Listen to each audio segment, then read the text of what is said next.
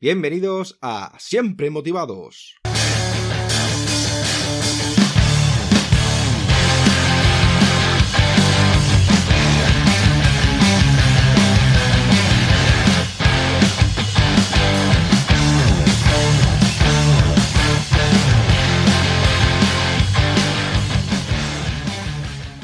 Bienvenidos al podcast de Siempre Motivados. Soy David Peña, creador de siempremotivados.com y hoy vamos a hablar de productividad y es por ello que he invitado a José María Villarmea. José María es licenciado en psicología y de alma empresario y desde siempre le ha apasionado la psicología. Después de terminar la carrera decidió hacer un máster en intervención en ansiedad y estrés. José María tenía claro su propósito, quería ayudar a las personas a librarse de esa plaga y según terminó el máster ya montó su primer negocio, una consultoría para organizaciones y personas especializadas en ansiedad y estrés donde impartía conferencias en ámbitos sanitarios, educación y empresas. La productividad personal siempre ha jugado un papel vital de importancia en la reducción del estrés. Desde el año 2012 ayuda a equipos de trabajo a colaborar, comunicarse eficazmente y a potenciar la organización personal. José María lo tenía claro, que era enseñar lo que tanto le ayudó a superar momentos de estrés brutales y adaptarse a su expansión personal y profesional, gracias a la productividad, hábitos y métodos de equipo. Y sin más dilación, vamos a presentar al invitado de hoy. Hola, José María, ¿qué tal estás? ¿Qué tal? ¿Cómo estás, David? Muchísimas gracias por haberme invitado al podcast Siempre Motivados. Es un placer estar aquí. El honor es mío, José María. Yo estoy muy feliz y es todo un placer tenerte invitado en Siempre Motivados y nos encantaría saber quién es José María Villarmea. Bueno, hasta lo dudo yo de quién es, porque muchas veces es complicado tener una identidad, pero sí, os comento. Eh, bueno, yo me dedico a la productividad personal y como me gusta decir, ayudo a equipos y a personas a potenciar su productividad personal a través de la psicoproductividad personal. Es decir, es la productividad personal con énfasis en la parte de psicología, es decir, la mejora de la efectividad con un peso especial en los pensamientos, en las creencias, en la voluntad y la palabra que es mágica para mí, que es la intención. Totalmente de acuerdo, José María. Y de todas las áreas en las que te has formado, ¿cuál es con la que más te identificas? Pues claramente la psicología y concretamente, como dicen eh, en el, en, el estrés y la ansiedad. Para mí es, como comentábamos al, inicio, bueno, cuando nos conocimos ahora hace un ratín, es una plaga y esa, ese conocimiento que me ha dado lo que es cómo funciona el cuerpo, cómo dinamita la salud, la ansiedad y el estrés, eso provocó en mí eh, la, no necesidad, la palabra no es necesidad, la intención, la intención, esa es la palabra, la intención de ayudar a la gente a, deshacerse, digamos, de esa plaga que es la ansiedad o el estrés. Y el estrés o el estrés. No, la verdad es que hoy en día, bueno, desde hace mucho tiempo, ¿no? El tema del el trabajo, ¿no? Todo lo que nos conviene y sobre, sobre todo hoy, hoy, en día, ¿no? Eh, que vamos en piloto automático, vamos todo rápido, lo queremos todo ya, eso nos genera un montón de estrés, que muchas veces el estrés, eh, un poco de estrés no es malo porque quiere decir que estás haciendo cosas nuevas, ¿no? Y, pero ya cuando ya genera mucho estrés, cuando queremos abarcar muchas cosas, eso ya no se puede. Porque el que mucho abarca poco aprieta y la verdad es que hay que enfocarse en ciertos objetivos y cuando se termina una cosa, pues se empieza otra. Efectivamente, sí. Y José María, ¿por qué elegiste dedicarte al sector de la productividad? Bueno, a ver, es, es un poco eh, consecuencia, digamos, de mi historia. Fui emprendedor, soy emprendedor desde relativamente joven, a los 26 años, creo que fueron, cuando monté lo que hablábamos antes, la primera consultoría en ansiedad y estrés en, en Vigo. Y bueno, la vena de emprendedor yo creo que la, la heredé de mi abuelo, de mi abuelo cubano, donde, bueno, montó sus negocios en Cuba y luego aquí en España. Y como digo yo siempre, bueno, pues la parte de emprendeduría siempre me pone muy cachonda, ¿no? Y eh, en el año 2005, 2006, 2006 monté una marca de, de, formación, una pequeña marca aquí en Ourense, que después junto a un socio, pues la llegamos a franquiciar, llegamos a montar, bueno, un proceso de expansión bastante importante aquí en España con 22 centros y después incluso hicimos nuestros pinitos en Latinoamérica para, para expandir la marca. Y ahí fue cuando eh, la, la gota colmó el vaso el estrés, la ansiedad se dilataron en el tiempo, tuve problemas, vamos a decir problemas, sí, de, conciliación personal y profesional. Lógicamente la balanza se, se, inclinaba clarísimamente a la parte profesional y bueno, pues literalmente mm, mi mujer me puso las maletas en la puerta, ¿no? Entonces llegó un momento, esa, esa gota que colma el vaso, que dices tú, joder, o sea, mm, algo tengo que hacer si quiero recuperar mi vida, ¿no? Y fue cuando me empecé a interesar por la parte de la organización la productividad personal y un poco pues intentar balancear esa parte profesional y personal. Eso fue año 2011 creo que fue. Y en el año 2012 ya estaba comenzando mi proyecto de productividad. Me informé mucho, me, me auto, me auto, eh, bueno, fue autodidacta también en ese sentido. Saqué muchísimo, muchísimo de la, de la psicología, porque grandísima parte de la productividad personal tiene que ver con la, con la psicología. Y bueno, pues como digo, pues llegué a salvarme, por decirlo de alguna manera.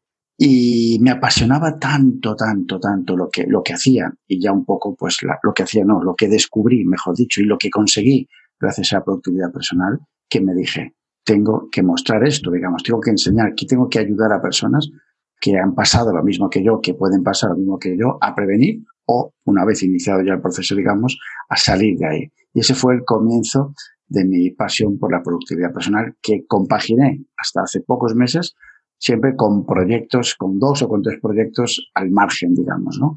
Y desde hace, pues, seis, siete meses me dedico en exclusiva a negocio de la productividad personal. Muy interesante historia. La verdad es que el tema, muchas veces el tema de lo profesional, ¿no? Cuando ya dedicamos mucho tiempo, la verdad es que dejamos de lado la, el, área personal, ¿no? Sobre todo si tenemos ya, pues, eh, por ejemplo, un matrimonio, una pareja, hijos, ¿no? Eso la verdad es que muchas veces tenemos que darnos cuenta y, y tener que saber que cuántas horas debemos tener eh, para el trabajo y X horas para la familia, ¿no? Esto muchas veces, pues bueno, hoy en día pues pasa eso mucho cuando quieres emprender, ¿no? Yo la verdad es que ahora que estoy, bueno, yo eh, quiero emprender como coach ya pues, legalmente, ¿no? Yo siempre, claro, al ser militar, yo soy una persona que hago siempre, tengo eh, mi trabajo siempre ha sido de actividad física, ¿no? Y todas esas cosas. Y bueno, eh, llevo cuatro años estudiando, ¿no? He sacado, bueno, como título de entrenador personal de nutrición deportiva, porque siempre me encanta el deporte, ¿no? El tema de, como tú dices, autodidacta, me gusta hacer las cosas por mis propios eh, conocimientos, ¿no? Eh, poder hacer páginas web, todas esas cosas, ¿no? Porque me gusta el poder hacerlo yo por si algún día hay un problema que yo sepa poder solucionarlo, ¿no? Pero eso, lo que tú dices, que eso genera mayor estrés, ¿no? Porque, claro, al principio cuando empiezas a aprender, no, ya, no emprendes, sino a aprender cosas nuevas, al principio pues son tantas cosas que se llega, llega un momento, y yo soy una persona que, que no termino, no paro, y, y tuve que plantearme, decir, a esta hora termino y da igual, lo que como lo deje y ya está, ¿sabes? Porque no una cosa importante en mi vida, ni urgente, ¿sabes? Una cosa que es, eh, lo quiero, vamos, a largo plazo. Complementario por completo, sí.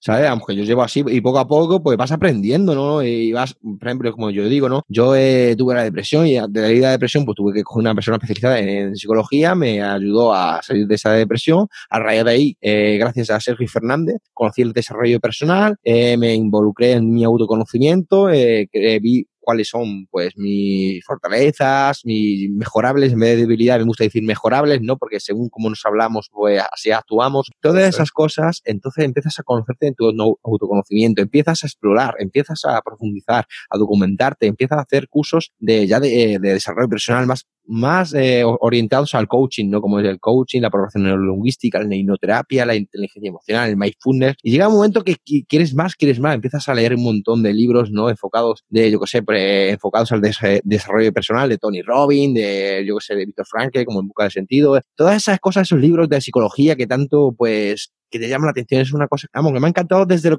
desde que lo conocí, que yo el desarrollo personal no sabía ni que existía. Yo el desarrollo personal, pues bueno, sé, sé, lo que era, pero no profundizaba tanto en ello, ¿no? Y bueno, vamos a enfocarnos más en la entrevista, que como te he dicho yo, pues yo me lío a hablar y uf, me encanta hablar, la verdad. Y José María, ¿cuál es tu método de organización como persona especializada en productividad?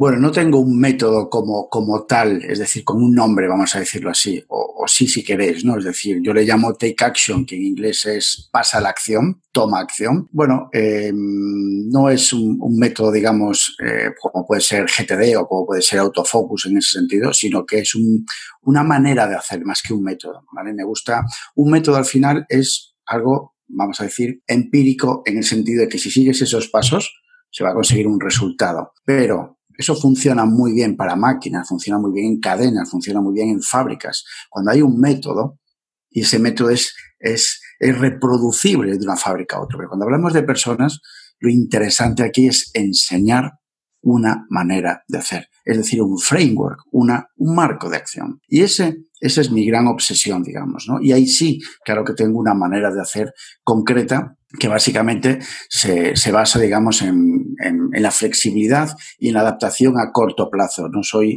te pongo un ejemplo, ¿no? Es decir, ya hace muchos años que no creo en los objetivos. Los objetivos a largo plazo, no me sale la palabra a largo plazo. Sí creo, lógicamente, en un propósito, pero no unos objetivos a largo plazo, porque es súper jodido súper jodido alcanzar objetivos a un año.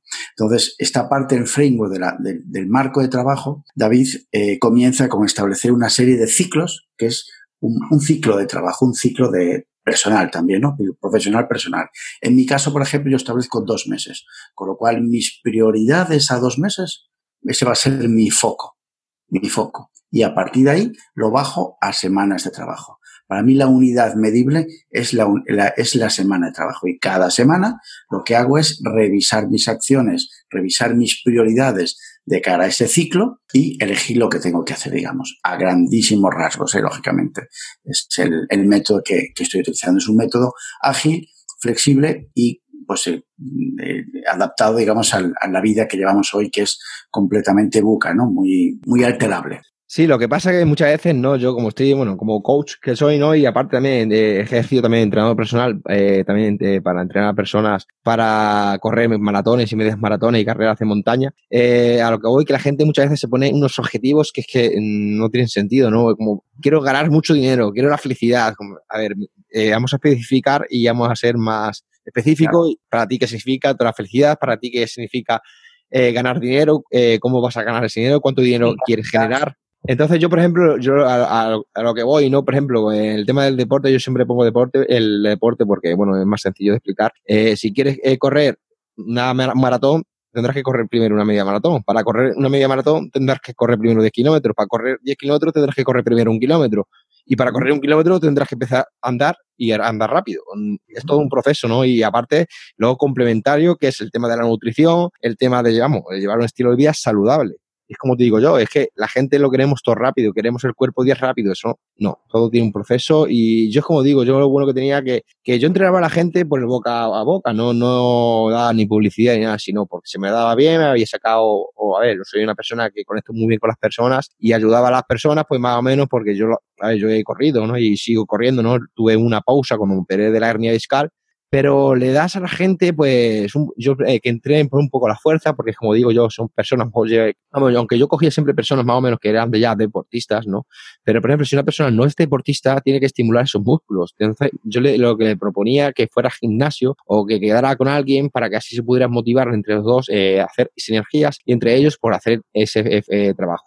¿Vale? Entonces, poco a poco, pues ponerse mini objetivos, ¿no? Por ejemplo, esta semana, pues voy a hacer, eh, por ejemplo, dos kilómetros andando, la semana que viene me voy a hacer tres. Entonces, claro, eso lo vas convirtiendo en un hábito y, luego aparte lo vas recompensando con algo, ¿no? Yo sé, mm, por ejemplo, el domingo puedo ir a, ver una película o comer algo, tampoco decir, como decir mucha gente, no comerme una pizza, comerme un helado, no, pero yo creo que es mejor, yo sé, ir al cine, cosas de provecho. Pues sí, concretamente, digo, completamente de acuerdo. Y yo tengo ahí una, un mantra que es eh, la mejora del 0,5%, ¿no? Lo que tú dices, no, a la hora de, de, establecer hábitos, como puede ser el deporte, o sea, no te plantees, tío, eh, correr hoy que no has corrido en los últimos 15 años, meterte 6 kilómetros. O sea, planteate ponerte, ponerte, ponerte la ropa de deporte y salir a caminar. Proponte eso, algo alcanzable, algo tocable, algo tangible. Mañana lo mismo, ponte ya ponte la ropa de deporte y empieza a correr 300 metros y luego anda. O sea, que sea eso, ¿no? Muy, muy toceable, muy, muy alcanzable y sobre todo muy creíble, porque ni Dios se cree, vamos, que, que vayas, sí puedes correr los 6 kilómetros, eso sí, hasta dentro de 10 años no vas a correr otros 7 kilómetros porque vas a acabar quemado y no va a ser algo motivante para ti. Es, por eso, es que la gente quiere tener resultados ya. Eh, la gente, ¿qué pasa? Que es como todo, ¿no? Eso es objetivo, siempre se pone a primeros de año, en verano también, cuando como llega el veranito, cuando se va a quitar la camiseta, se piensa que en un mes se van a poner fuerte. Son cosas pero claro, eh, eh, es como digo yo, la, gente, la mentalidad que tienen no son, son personas que no se ve. Hoy también, también las redes sociales están haciendo mucho daño, ¿no? Pero yo muchas veces, eh, cuando yo he dicho a la gente que se apuntara al gimnasio, digo, porque lo mejor que hay es te apuntas a un gimnasio y ya, por ejemplo, aunque vas el primer día y aunque no vayas a hacer deporte, pero ya empiezas a hablar con los, los que están allí, los monitores, empiezas a conocer gente, te explica las máquinas, ya empiezas a, a, a tu mente a establecer conversación con esas personas, ¿no? Y te explicarte todas esas cosas. El día siguiente vas, empieza a conocer más gente, que gente con ese estilo de vida, de vida que quieres cambiar, ¿no? Y entonces es bueno porque empiezas a conocer gente, porque como somos la media de las cinco personas que nos juntamos, pues muchas veces, eh, muchas veces hacemos deporte porque, mmm, porque la salud no lo requiere o porque queremos cambiar de entorno y queremos que cambiar de estilo de vida. Y es verdad, ¿no? Muchas veces, ¿no? Porque cuando una persona quiere hacer deporte con 30 años es porque o la salud se lo tiene, vamos, han dicho que por salud tiene que hacer deporte, se tiene que cuidar, o porque eh, ha tocado fondo, o porque por ciertas eh, circunstancias de la vida tiene que cambiar su orientación, ¿no? Para su propósito y empieza a hacer deporte por esas cosas. Bueno, eh, José María, ¿cómo podemos implementar un sistema productivo, ya sea para el área personal y profesional, para que dure a largo plazo? Bueno, eh, primero comentar que, comentaros, David, que un método es tanto, para mí, desde mi punto de vista, tanto para la parte personal como la parte profesional. El cómo, bueno, pues tú lo habías dicho antes, ¿no? Lo comentamos antes, que es muy poquito a poco, muy poquito a poco. Es decir, primero conocer el método y segundo, adaptarlo a tu contexto. Hay una parte que es obvia y que es fundamental, que es el autoconocimiento. Tú puedes conocer, eh, pues no sé, un método, el que sea, ¿vale? Un método, vamos a llamarle método, podemos llamarle eh, eh, marco de trabajo, o marco de trabajo, bueno, marco de hacer, de manera de hacer. Tú una vez que lo conoces, lo segundo es conocerte a ti mismo, conocer tu realidad, conocer tu contexto, tanto personal como profesional. Y a partir de ahí, adaptarlo. El cómo es así. Para que perdure es crear hábitos. Hábitos y hábitos para que lógicamente perduren el tiempo. ¿Cómo crear los hábitos? Esa es una de las claves para establecer y que perdure en el tiempo. Me pasaría creo que un mes y medio hablando aquí de, cómo crear el hábito para, para montar todo eso. No, no, yo igualmente, yo soy un apasionado de esto y la verdad es que yo soy igual, ¿no? Yo, aunque eh, José María, yo, yo hablando, eh, yo cortaré ciertas cosas porque yo hablo mucho, ¿no? Pero a mí me gusta muchas veces generar conversación porque así eh, generamos más energía y estamos más cómodos, ¿no? Pero que... Sí, sí, sí, sí, claro que sí. La conversación, sí. ¿Sabes? Por eso digo, ¿no? Pero muchas veces corto, ¿no? Porque se lo digo. Si hablo más yo que... y José María, ¿cómo podemos ser productivos cuando no quieres serlo? ¿Y qué consejos y estrategias recomiendas cuando no queremos hacer lo que corresponde? Uy, espérate. Como primero, la primera parte, ¿cómo es? ¿Cómo ser productivo cuando no quieres serlo? Eh, bueno, hay mucho tiene que ver con la parte de la voluntad, con la parte de la intención. Mira, y te lo digo por experiencia y porque es la parte más jorobada, digamos, del cambio. Y es, ¿realmente queremos cambiar? Es decir, cuando, por ejemplo, ¿no? En la parte profesional, cuando en la parte, la parte de servicios, mejor dicho, cuando alguien contacta conmigo para un mentoring, mentoring personalizado, eh, primero, hay un grandísimo paso, que es que sabe que le va a costar pasta. Eso es vital. Eso es vital. Porque va a, vamos a, va a doler, vamos a entrecomillar lo de, lo de le va a doler. Y ya hay un cambio, hay un cambio de, de intención. De intención. Segundo, eh, lo primero que trabajo siempre con ellos es la parte de la psicología, la parte de la voluntad, la parte de querer, de querer. Entonces, ¿cómo ser productivo cuando no, no quiero ser productivo? Aislarte, aislarte de ese contexto y buscar la razón, analizar, autoconocimiento, ¿no? Autoevaluación de por qué, qué, qué me estoy chantajeando. Porque siempre es un chantaje que te generas a ti mismo. O sea, lógicamente, el cerebro es lo más, es una máquina casi perfecta. Y evidentemente el ser productivo, tío, cuesta energía cuesta trabajo.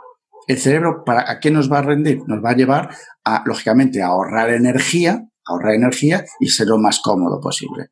Solamente, solamente, bueno, solamente, esto es un proceso importante, ¿no? Pero muchas veces, solamente saber cómo funciona el autosabotaje tenemos gran parte. Fíjate, os pongo un ejemplo.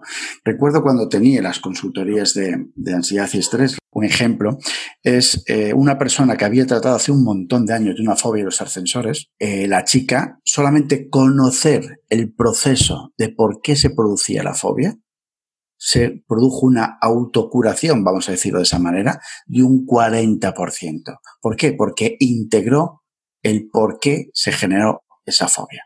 Y es un poco a lo que iba yo, ¿no? ¿Cómo ser más productivo cuando no quieres ser productivo? Aíslate, sepárate, piensa, para, piensa y cómo te, por qué te autosaboteas. Haz una pequeña reflexión.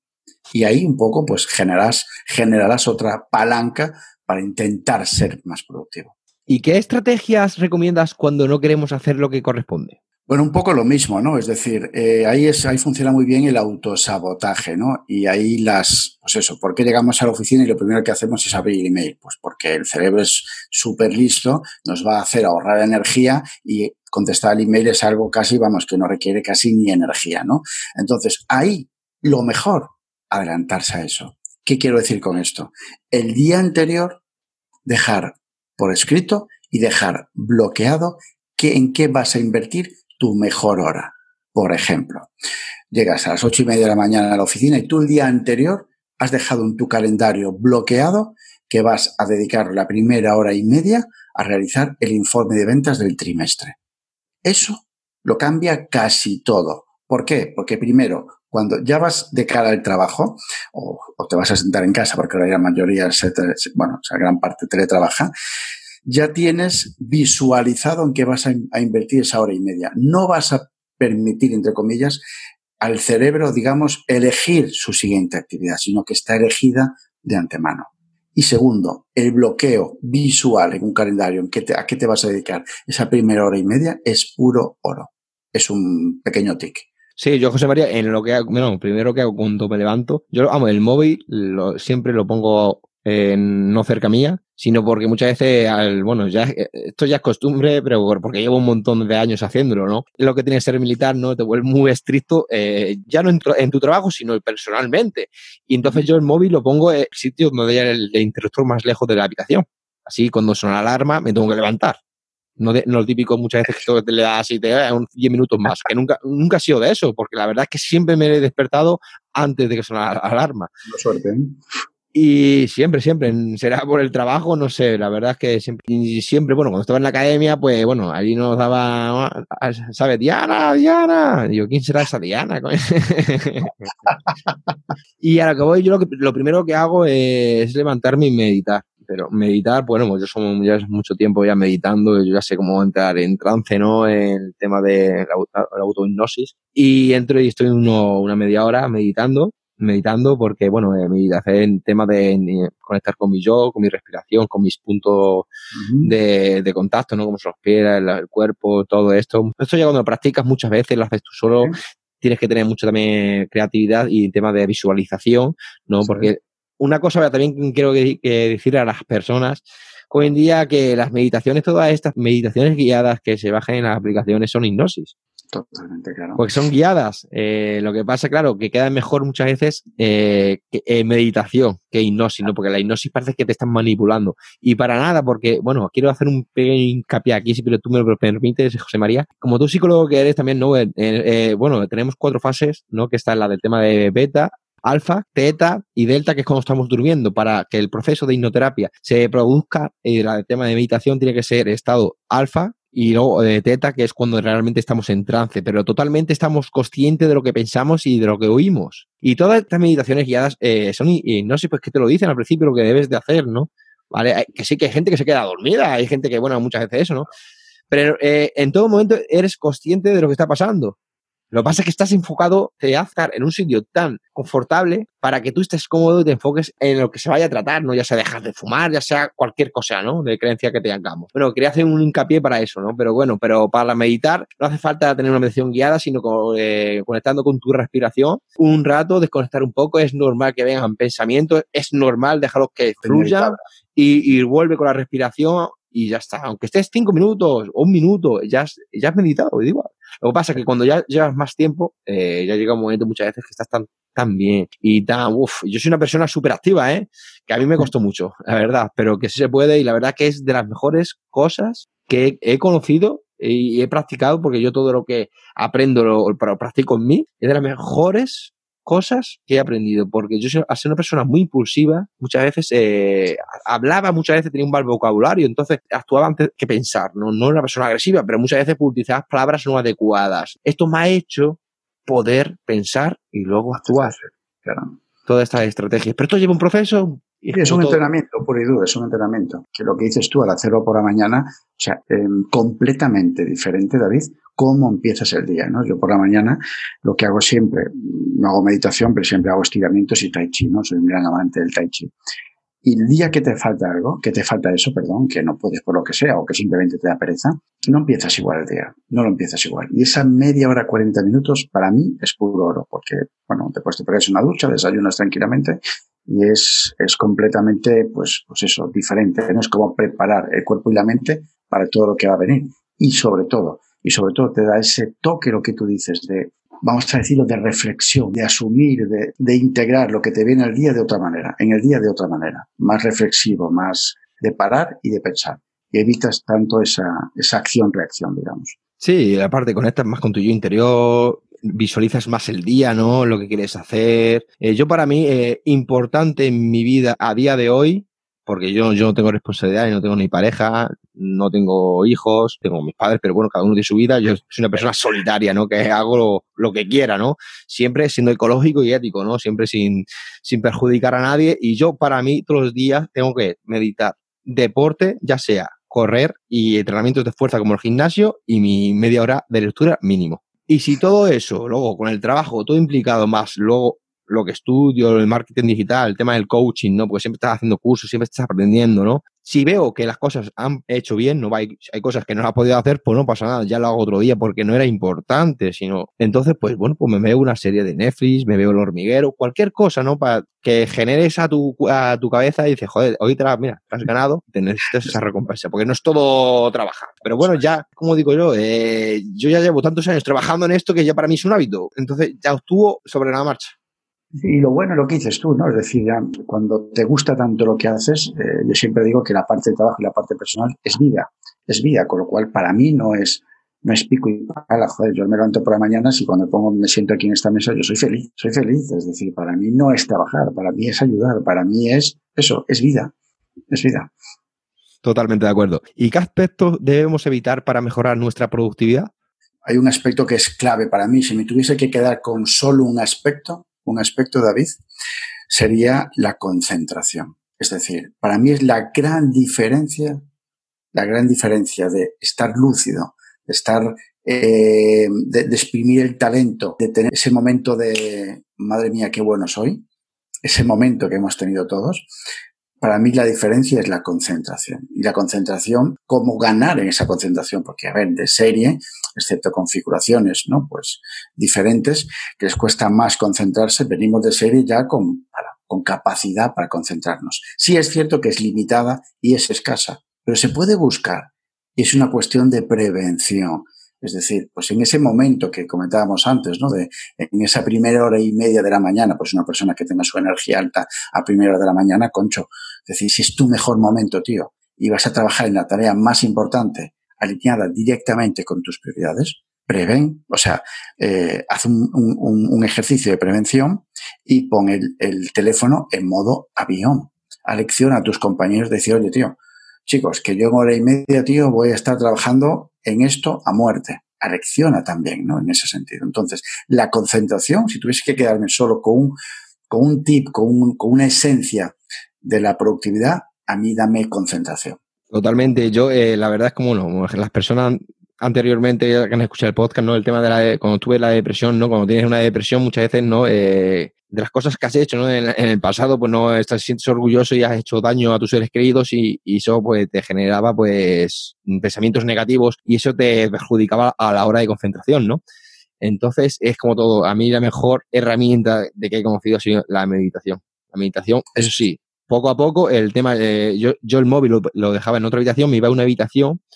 Claro, yo porque, bueno, cuando eso tú lo dejé con mis parejas, me tuve que volver a casa de mis padres después de muchos años. Eso también fue una cosa también que me dolió bastante el volver a casa, ¿no? regresar a casa después de tantos años fuera de tu casa. Me iba a una habitación de mi hermano que quité todo lo que había de cuadros, de cosas que me podían eh, despistar, ¿no? De, de desconcentrar. Y me iba allí y ahí es donde meditaba un poco y leía. Por ejemplo, sobre todo empecé con la lectura, que me le recomendaba a mi psicólogo, eh, sobre todo el Walter Riso, algún libro de estos de terapias de pareja, y era un libro donde plasmaba mm, eh, personas que había tratado él de, relaciones de pareja, de terapias de pareja. Entonces tú había momentos que te sentías identificado de personas identificadas, entonces cuando tú te sentías identificado es cuando dices, sí, hostia, si esta persona ha podido, ¿por qué yo no? Entonces cuando ya empiezas a ver la luz, ¿no? Pero yo lo que hacía era el móvil, lo ponía en otro lugar, en otra habitación, ponía la alarma y me ponía la alarma 15 minutos. Empezaba con 15 minutos Y muchas veces mm, leía dos minutos porque no me concentraba. Pues, claro, cuando, estás en un estado tan así, tan mal, ¿no? Pues no es normal, ¿no? Pero ya poco a poco se empiezas a meter un poco más de minutos, siempre el móvil fuera sin que no haya nada que te despiste, ni ordenadores, ni nada. Y ya empecé con el tema también meditar, todo poco a poco. Y eso, claro, me costó varios meses, ¿eh? No, no una semana ni dos semanas, no, me costó bastante tiempo. Hasta que he estado, yo he llegado hasta meditando lo máximo, no me acuerdo, una hora y 48 minutos. Joder. Eso, eh, eh, cronometrado. Y leyendo tres horas y media, lo máximo estar leyendo yo, que me di un libro entero que fue los siete hábitos de la gente altamente efectiva. Cuatro horas, no llegó a cuatro horas, me lo leí. Y la verdad es que, vamos, luego he leído eso, pero que no, no suele ya leer tanto, ya lo que leo es un 30, 40 minutos al día. La verdad es que en vez de entrevista vamos a hacer conversación con José María Villarreal, porque la verdad es que estamos saliendo cosas muy bonitas aquí hoy. Eh, José María, cuando te surgen urgencias, ¿cómo consigues reorganizar tu día y seguir siendo productivo? Bueno, a ver, eh, si son urgencias reales, David, urgencias reales, eh, urgencias que, que, que tienes que realmente a ver, yo voy a definir urgencia. Vamos a empezar por ahí. Urgencia es algo que te obliga a parar, es decir, que tu planificación eh, la tienes que revisar, la tienes que parar, en, frenar en seco, frenar en seco, y tienes una hora, dos horas para hacerlo. Eso es una urgencia. Cuando entra algo que no esperabas, que no esperabas, no te obliga a, a parar en seco y eso lo define, digamos, el tiempo que tienes para hacer eso. Y tienes que hacerlo, por ejemplo, antes de mañana, o en 8 o 9 horas, eso es un imprevisto. Una urgencia es algo que te obliga a frenar en seco, decir, hostia, que tengo que dejar de escribir y tengo que meterme con esto, ¿no? ¿Cuánto tiempo tengo? Una hora, ostras, que esto tengo una de dos, o, parar ya esta actividad que estoy haciendo y pasarme a eso, o ya no puedo hacer la siguiente. Entonces, ¿cómo lo hago? De esa manera. Primero, eh, la técnica de la taza caliente que yo llamo, ¿no? Es decir, una urgencia es una, es como un café muy caliente que te ponen en una cafetería. Joder, cuando nos lo ponen, lo hacemos y lo tragamos y nos quemamos la garganta. No, no. ¿Qué hacemos? Lo dejamos, paramos y lo dejamos enfriar.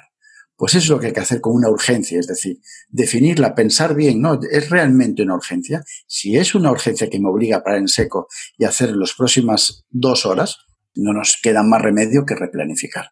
Y eso para mí es inteligencia en ese sentido, es decir, si, tú, si es realmente una, una urgencia. Pero ese es el primer punto saber si es realmente una, urgencia o simplemente es un imprevisto que podemos incluso colar a lo largo del día o mañana. Eso para mí es la clave. Totalmente de acuerdo, José María. ¿Cuál consideras que es la mejor manera de gestionar el tiempo y la energía cuando trabajas en relación de dependencia y estás emprendiendo a la par otro proyecto? Hay una, una clave eh, que para mí es, es importante y que comentábamos antes tiene mucho que ver con los objetivos, ¿no? Es decir, primero conocer muy bien, muy bien eh, tu propósito, es decir, tener claramente claramente qué es lo que quieres conseguir. Y cuando estás trabajando para otra persona, cuando estás trabajando para, para terceros, digamos, y quieres crear tu plan B, para mí hay algo que es fundamental, que es el avance diario. Y el avance diario se puede traducir en media hora de trabajo en tu proyecto, de 40 minutos, de 20 minutos. Buscar ese momento decir, hostia, es que nunca tengo tiempo para dedicarlo. Claro, ¿Cuánto tiempo quieres dedicar? Tres horas, tío. Es imposible tres horas. Entonces, si eso lo bajamos más a tierra, lo troceamos más y sobre todo nos metemos media hora, 15 minutos, 20 minutos, 40 minutos, una hora, pero todos los días en eso, es clave. Y lo que tú decías antes en relación con el deporte. Concho, es decir, ¿se puede ganar horas al día? Mm, sí, no. Es decir, las horas de David son las mismas horas que, que, las mías, tenemos 24 horas, tío. Entonces, lo que tú decías, ¿no? Con el deporte, concho, pues en lugar de acostarte a las 12, acuéstate a las 10 y 45 y gánale 45 horas al día a la mañana siguiente. Por ejemplo, ¿no? Para, para poder compatibilizar eso. O otra técnica también es aprovechar los rincones del día, que muchas veces, pues esos rincones del día son puro oro, ¿no? Pues cuando vas en el bus, cuando tienes que esperar, inventado, ¿eh? En la sala del, del dentista, esos, esos pequeños rincones, aprovecharlos también para, para avanzar en esos, en esos proyectos. Con esto del desarrollo personal llevo más de cuatro años. El título me lo saqué hace dos años. Que todo tiene un proceso. Ahora estoy con el tema del marketing digital porque a primeros de año quiero empezar ya con eh, ya el tema de coaching. Quiero enfocar a las personas a que puedan reinventarse en, sus áreas personales y profesionales, ya que pasa yo por, ese proceso, sé lo que es, ¿no? Y que la verdad es que llevo una vida, pues, que, bueno, que conozco mucho ese tema, ¿no? Y por eso me, bueno, me enfoqué en, en esa área, ¿no? Pero que yo llevo cuatro años trabajando y estudiando. ¿Sabes? es que la, y, y todavía no emprendido. Y llevo tiempo, eh, claro que llevo tiempo. Pero empecé con el podcast, porque para mí, bueno, me, me encanta contribuir, te das a conocer, mm, conoces a un montón de personas como la, los invitados que traigo, ¿no? Hoy en presente como tú, ¿no? Pues José María, y a mí eso me encanta, conectar con personas o otras personas que, que tienen las mismas ideologías más o menos que yo, y eso eh, te hace eh, conectar con, con, personas para hacer sinergias, ¿no? Y conocer a gente nueva, ¿no? Y la verdad es que es muy bonito, porque aprendemos de los dos, ¿no? Tú aprendes de mí, yo aprendo de ti, como una, una frase que me encanta en esta vida, que vivir como un alumno para morir como un maestro, ¿no? Y es totalmente. Y yo muchas veces eh, claro, yo soy una persona que como hago tantas cosas, eh, muchas veces cuando iba en el coche, ¿no? Cuando iba a trabajar, pues había cursos que iba, eran en vídeo, pues los pasaba a MP3 y los escuchaba mientras iba viajando. O un podcast que me interesaba, pues esas cosas. Exacto, eso es. ¿Y qué hacer cuando no podemos pensar con claridad? Pues parar, parar. Porque, como digo yo, eh, hay un mantra eh, que es las cosas siempre pasan por algo, ¿no? Y cuando tú no puedes pensar, pensar, eso lógicamente el cuerpo no es una máquina perfecta, siempre digo, pero hay que escucharlo y nos manda notificaciones, ¿no? Y cuando no podemos pasar, pensar con claridad, y tenemos, tenemos dos opciones. Una, tener la posibilidad de frenar, parar y dedicarte a otra cosa, o sea, dedicarte a hacer otra actividad. Pero cuando sí o sí, cuando sí o sí tenemos que aclarar nuestras ideas, de, de, de, pensar sí o sí y tenemos que trabajar pues, en una reunión o en lo que fuese, lo mejor es pasarse a lo analógico, coger lápiz, papel y conectar lo que quieres hacer, lo que quieres pensar con la pinza, con la pinza escribana me refiero, con, con la manipula, con la, con la mano, con la pinza escribana, con lo que se genera la pinza de agarrar el lápiz, sí, sí. con el papel. Esa conexión que genera lo que yo quiero extraer, ese pensamiento, lo que quiero trabajar con la pinza, con la mano, perdón, con el papel y con el trazo que se genera, eso genera una conexión más potente que simplemente pensar. ¿Por qué? Porque es, lo tenemos tan interiorizado y lo tenemos tan condicionado que provoca que saquemos lo mejor de nosotros mismos. Y es una técnica fantástica. La verdad es que sí. Yo la verdad cuando me vuelvo más creativo, es cuando voy a hacer deporte, cuando salgo a correr. A ver, yo muchas veces cuando no me estoy preparando, ahora que estamos eh, todo, no hay competiciones, ¿no? Entonces, ahora salgo a correr, pues muchas veces salgo a correr dos veces al día, ¿no? eh, cuando estudias, todo eso, pues genera bastante estrés, ¿no? Y para mí, el salir a correr me pongo música que me anime, eh, música que me recuerde a cosas bonitas en mi vida. No me voy a poner cosas que me desanimen o cosas que no me gustan, ¿no? Porque si no, pues, pues eso no salgo a correr. O muchas veces no me pongo nada empiezo a, a pensar y me vuelvo súper creativo, empiezo a hablar solo. Yo muchas veces me ve la gente y dice, ¿qué te está hablando? Pues claro, yo voy con los cascos y la gente está hablando por ti, pero me pongo a hablar solo. Y es cuando me vienen mis mejores ideas, me vuelvo más creativo. Así nació siempre motivado, corriendo. La verdad es que parar, desconectar y muchas veces me vea, me voy a desconectar y mi mejor manera es esta, cada uno que elija su mejor manera, pero para mí el Lo que tú dices. Sí, sí, hay una parte que, que, eso tiene mucho que ver con la parte mecánica, ¿no? Es decir, hacer algo automatizado. El correr, pues lo tienes automatizado, es decir, no hace falta pensar en, en coordinar el cuerpo, lo tenemos automatizado, ¿no? El fregar los platos, el, el, el conducir, esas, esas esas actividades automáticas liberan, liberan la mente y ahí facilita mucho la creatividad, cierto es, sí. No, la verdad es que muchas veces conduciendo, yo muchas veces ya que, claro, cuando yo venía de Badajoz estaba en el cuartel de Badajoz, en el cuartel de Badajoz, a mi pueblo hay una hora y media de distancia, y muchas veces que te llevaba a pensar, te llevaba a pensar, digo, hostia, ya estoy en mi pueblo. y era una hora y media, claro, te llevaba a pensar que, claro, estamos ya tan acostumbrados, hacemos todo en piloto automático, que no quiere decir que no vayas concentrado en la cartera, pero vas pensando y cuando te das cuenta estás en el pueblo. Digo, joder, qué rápido me ha pasado el viaje.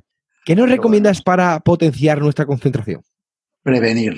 Prevenir, a ver, hay dos grandes dinamitadores de la concentración, que digamos que son los distractores, como pueden ser básicamente las notificaciones, hablo de notificaciones de móvil, notificaciones de escritorio, de ordenador, ¿no? En ese sentido. Eso para mí eso, eso es pura dinamita, son campos de mina, son campos de mina. Y por otro lado están las interrupciones, ¿no? Nuestros compañeros de trabajo, nuestra familia, bueno, muchas veces, con eso no quiero decir que, que, que haya que aislarse, es un antisocial, ¿eh? Lo que pasa que sí es cierto que hay que cuidar momentos especiales, momentos especiales que dedicamos a tareas especiales, y eso hay que protegerlo completamente a muerte, ¿no? Eh, luego soy muy fan, muy fan también de, de hacer eh, paradas, hacer eh, mini descansos, ¿no? Para, para dosificar, porque al final el cerebro se alimenta de energía, glucosa y oxígeno, básicamente, ¿no? Entonces eso también hay que reponerlo a lo largo de, de la mañana, a lo largo de la jornada y sobre todo también cambiar de actividad el cerebro en el sentido de parar, eh, descansar, respirar, hacer unos estiramientos, salir a la ventana, no sé. Eso también dosifica muy bien y, y cambia mucho la, mejora, digamos, la concentración. Otro aspecto que genera, que mejora también la concentración es el tener un sitio especial, David, donde sea tu sitio para concentrarte, ¿no? Y eso tiene que ver mucho con los, con los estímulos contextuales. Es como decir, bueno, pues yo trabajo aquí el 80% de mi tiempo y sin embargo hay, pues lo estoy inventando, ¿eh? en el salón un espacio allí, un sofá, donde cuando necesito concentrarme de verdad me voy allí. Entonces, cuando tú generas esa, esa asociación esa, de contexto de concentración, es simplemente decir, coño, me voy a levantar y me voy a mi sofá de pensar. Ya automáticamente la intención cambia por completo y se enchufan, digamos, la parte de la voluntad y de la intención de querer concentrarse. Y esto es extrapolable a que estemos en una empresa trabajando y tengas que irte a una sala de reuniones a reunirte contigo mismo, aislarte. Eh, que la, una cafetería, es decir, que tú digas, coño, me voy a la cafetería, a esta cafetería, a este sitio que es mi sitio donde me voy a poner y quiero concentrarme, quiero buscar un momento especial de concentración. Hay muchísimos tips, ¿no? Esos son unos, unos cuantos, David. Sí, yo, por ejemplo, que ahora estoy en casa de mis padres, ¿no? Eh, yo me voy a la habitación de mi hermano, que mi hermano, bueno, mi hermano está casado y trabaja en Madrid y vive con su esposa y mi sobrina, su hija allí. Entonces, yo aquí, en mi habitación, la tengo todo lleno de enredo de libros, de la impresora, el ordenador, de todas estas cosas y este es mi lugar de trabajo, porque luego yo duermo y medito y leo allí, en la habitación de mi hermano, que es, tengo una cama de matrimonio y no tengo nada más. ¿Sabes? Eh, y no tengo nada más. Entonces, ese es mi sitio donde yo me voy, a, por ejemplo, a meditar, a leer, y si en un sitio, por ejemplo, si tengo que hacer un curso que necesito bastante concentración, me voy allí. Sí, porque como tú dices, no, tú esto lo tengo yo como sitio de trabajo, entonces tu mente lo tienes ya eh, acostumbrado a eso. Y yo otra cosa, yo llevo con el móvil en silencio 16 años. Joder, no lo tienes, vamos. No, no, en serio, yo desde que entré en las Fuerzas Armadas, que... Ah, vale, vale, vale. ¿Sabes? Cuando yo tenía 18 años, yo tenía... Los móviles no eran como ahora. Eran los Nokia o los típicos estos móviles que te duraban la batería de un mes. ¿Sabes? Que no, eh, no tenían, vamos, no tenían, no eran smartphone, no eran, tenían aplicaciones. Y yo desde ahí siempre tenía el móvil en silencio.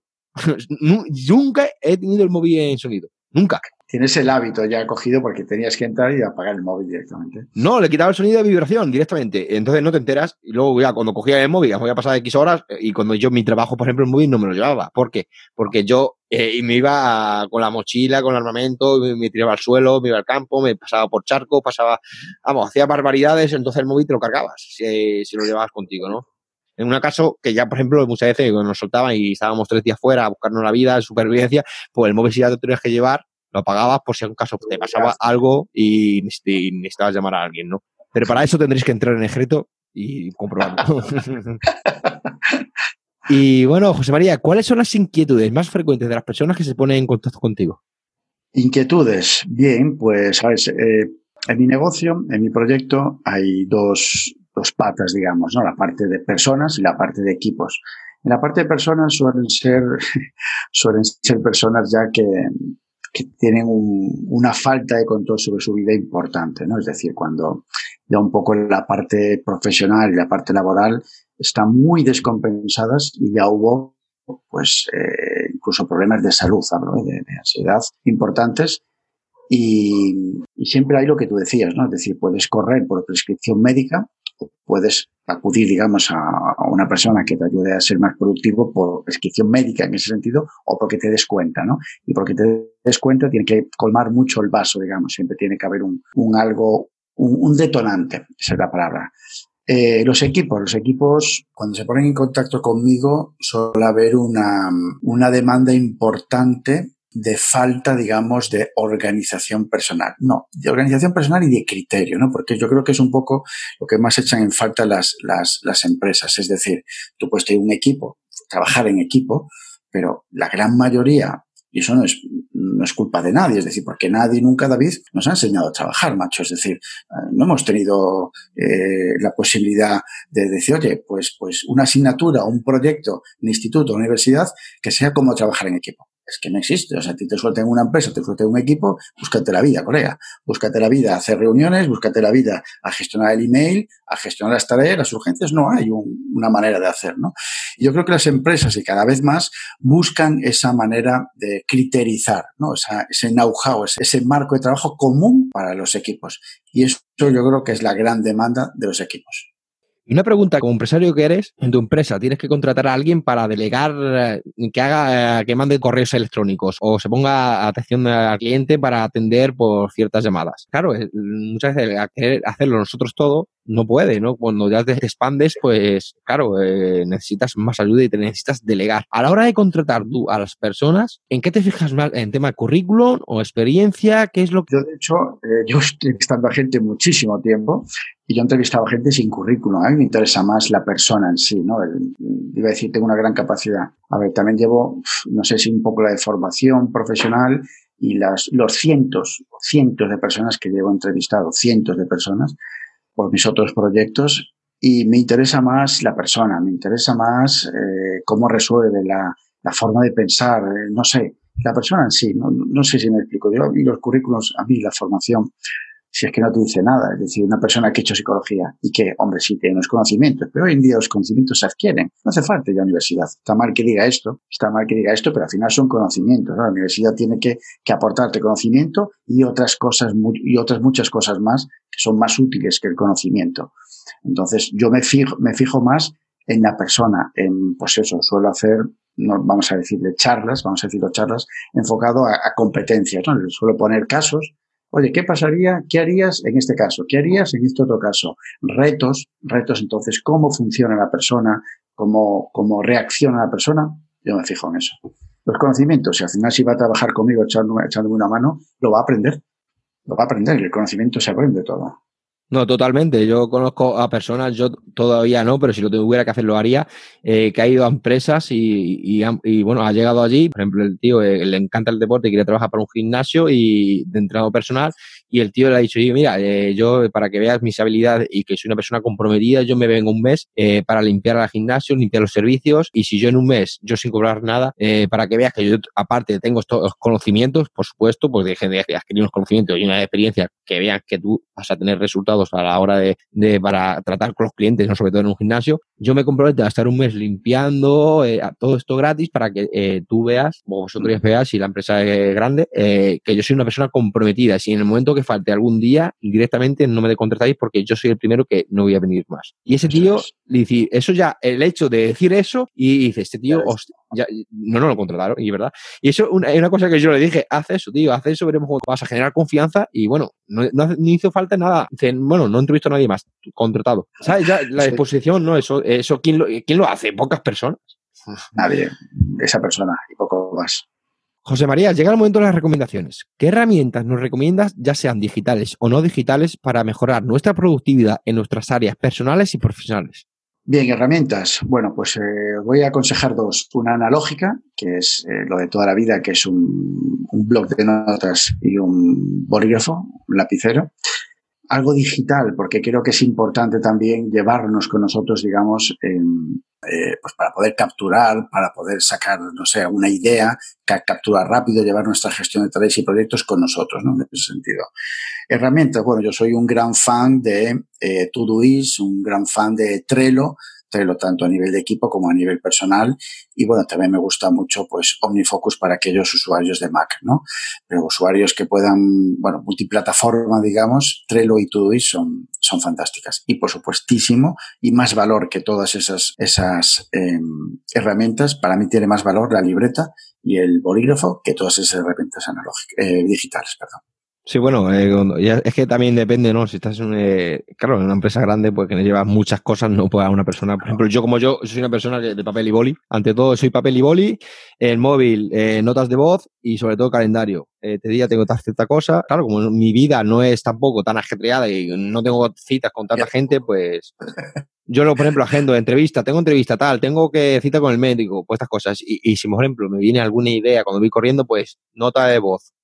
Eh, David, eh, me ha venido esta idea, eh, que sepas, y me pongo el recordatorio, pongo una alarma para cuando llegue a casa que lo vea y luego lo edito, lo pongo, lo escribo, lo pongo en el ordenador y todas esas cosas. Pero la verdad es que siempre, siempre es bueno escribir. A mí me encanta escribir y sobre todo cuando eso pongo un folio y escribo, pues si mañana, para mañana, si en caso se me olvida, pero la parte lo pongo en el móvil, lo pongo en el móvil y todo hago, por si acaso. Pues yo para eso soy muy precavido, la verdad. Y, ¿Qué libro nos recomiendas relacionado con la concentración y la productividad?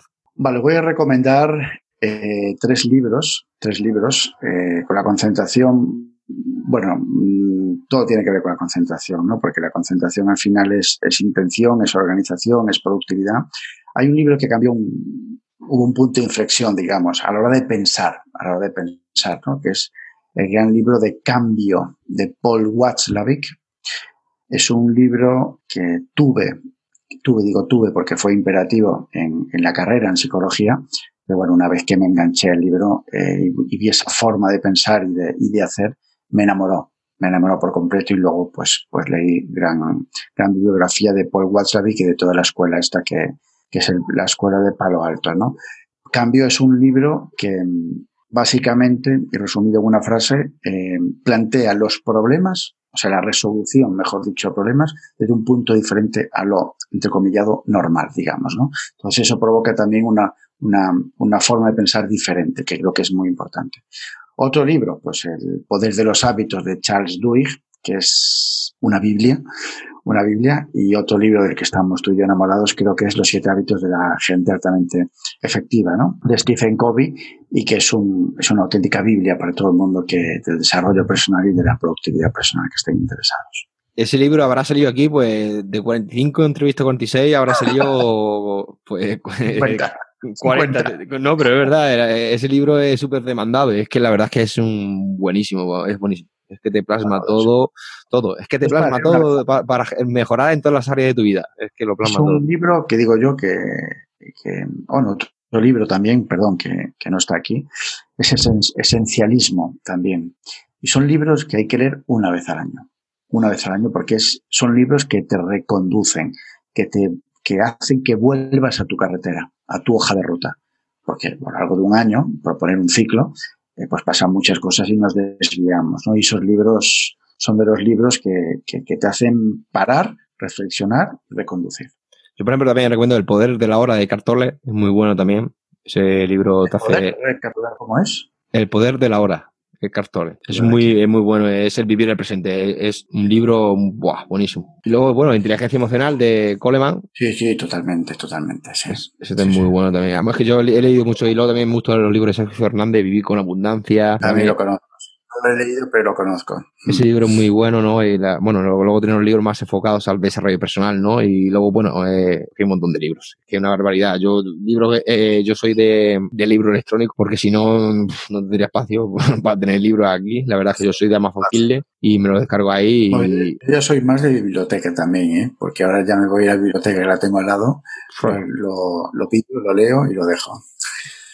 Yo, soy eso, me gusta mucho también irme al campo, la naturaleza, desconectar, tengo mucha ley aquí en el campo, pero muchas veces, o también me voy con la bicicleta, tal, esto, lo otro, y digo, mira, voy a desconectar un poco, me voy al campo, debajo de un eucalipto, y allí con, muchas veces cuando hace de buen tiempo, me voy con mi tablet o lo que es el e electrónico, y me pongo a leer allí, me pongo, me pongo unos tapones para desconectar, digamos, donde si hay ruido y eso, y la verdad es que es un momento de desconexión y aparte me pongo a leer y, la verdad es que estás en la naturaleza que a mí me encanta y aparte estás haciendo una cosa que me, que me encanta también, que es la lectura. ¿Y qué película nos recomiendas? Bueno, pues cuando me comentabas esto al inicio, eh, pues mira, mis momentos películas, cada vez, quizá antes menos, pero ahora mis, mis momentos películas son momentos para pasármelo bien. Y te voy, fíjate que es casi un impulso, ¿eh? Lo que cuando me dijiste, coño, estas películas, pues no he pensado en ninguna película.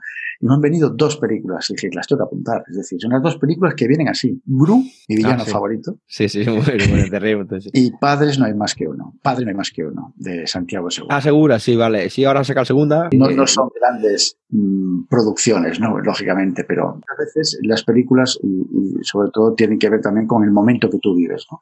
Entonces yo tengo claro que cuando yo me siento a ver la televisión, que me siento poco, pues ahí me tiene que, joder, que reír, tengo que leer, tengo que pasármelo bien. Estoy viendo por tercera vez la serie Mother Family, y yo me lo paso de puta madre. Es decir, yo me, mm, me paso una risa que te mueres.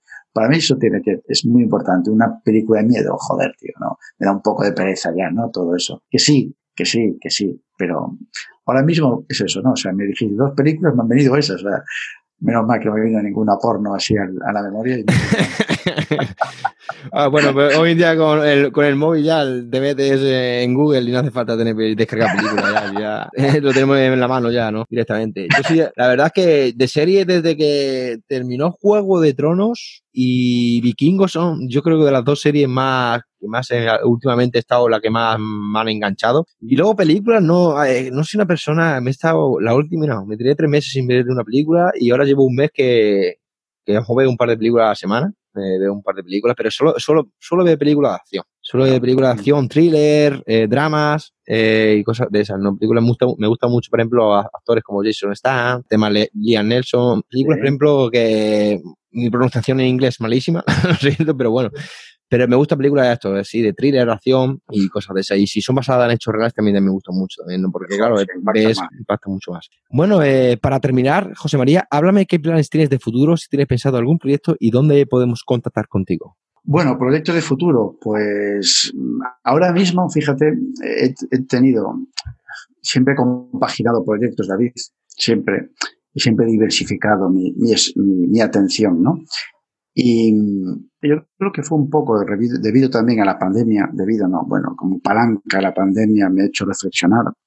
Eh, yo tenía hasta hace poco un, negocio que lo dejé en marzo, marzo, sí, a raíz de la, de la, pandemia y tal, y compaginaba ese negocio, que era un negocio más que me daba ingresos eh, recurrentes todos los meses. Lo he abandonado por, por implicarme 100% en lo que realmente amo, que es la, la, productividad, ¿no? Entonces he tenido tanto tiempo, tantos proyectos que compaginaba, tío, que digo, mm, de momento, y tengo ideas ahí que me están rondando y tengo personas que me seducen, pero de momento la único, el único proyecto que tengo es la productividad personal, por suerte, por suerte, mm, tengo calendario cerrado hasta finales de diciembre en cuanto a formaciones y mentorings eh, y quiero centrarme en mejorar el servicio que doy a, las empresas. Estoy enfocado también en, bueno, tengo un CRM, digamos, un CRM RP donde tengo integrado toda la parte de formación, campus de, de aprendizaje y toda la historia. Y mi proyecto es ese, es decir, mejorar tanto el servicio que doy, eh, mejorar el, los resultados y mejorar también todo el campus de integración que tengo para los cursos online y para los mentores y trabajos en, en equipo. Y de momento, pensando a corto plazo, en ese sentido no tengo nada más por delante. Y me decías... Eh, podemos contactar contigo. Vale, sí, me podéis encontrar, como digo yo siempre, en mi campamento base, en mi página web, en jmvillarmea.com y en LinkedIn, Twitter, Facebook por, por mi propio nombre, por José María Villarmea para que la audiencia que nos ha escuchado y quiera contratar tus servicios, ¿qué servicios más o menos eh, bueno, puedes ofrecer a las personas o, bueno, organizaciones? Sí, básicamente dos, ¿no? Es decir, a nivel personal, a nivel de personas, vamos a decirlo así, hay cursos online, hay un curso de productividad personal, hay masterclass también grabadas y, bueno, que se pueden acceder a ellas, eh, masterclass de Trello y el el servicio, digamos, premio y con mejores resultados, lógicamente, pues siempre es el acompañamiento, ¿no? Es la mentorización personal. Y a, las organizaciones y equipos de trabajo, pues la parte un poco de, talleres, tanto presenciales como webinars, que, bueno, está, digamos, la metodología o, digamos, la manera de hacer del taller presencial se ha clonado, se ha adaptado, mejor dicho, más que clonado, a la parte de online, digamos, ¿no? Con dinámicas y todo. Entonces, bueno, es un poco los dos servicios que, que puedo ofrecer, digamos, a los equipos enfocado en la mejora de la productividad personal de los equipos en cuanto a comunicación y colaboración y teletrabajo y en la parte personal en, en cuanto a organización y productividad personal y consecución de objetivos.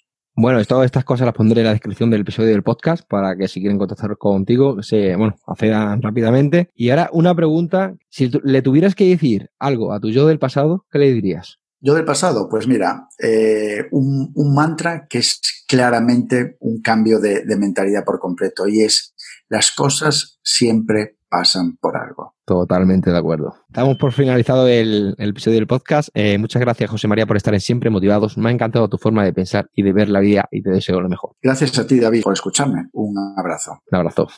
Damos por finalizado la entrevista de hoy. Muchísimas gracias por colaborar en Siempre Motivados. Ha sido un gran honor tenerte y conocerte como persona. Te deseo lo mejor y cuando quieras volver estaré encantado de recibirte de nuevo. Muchas gracias por todo y como digo siempre, hay que estar siempre motivados.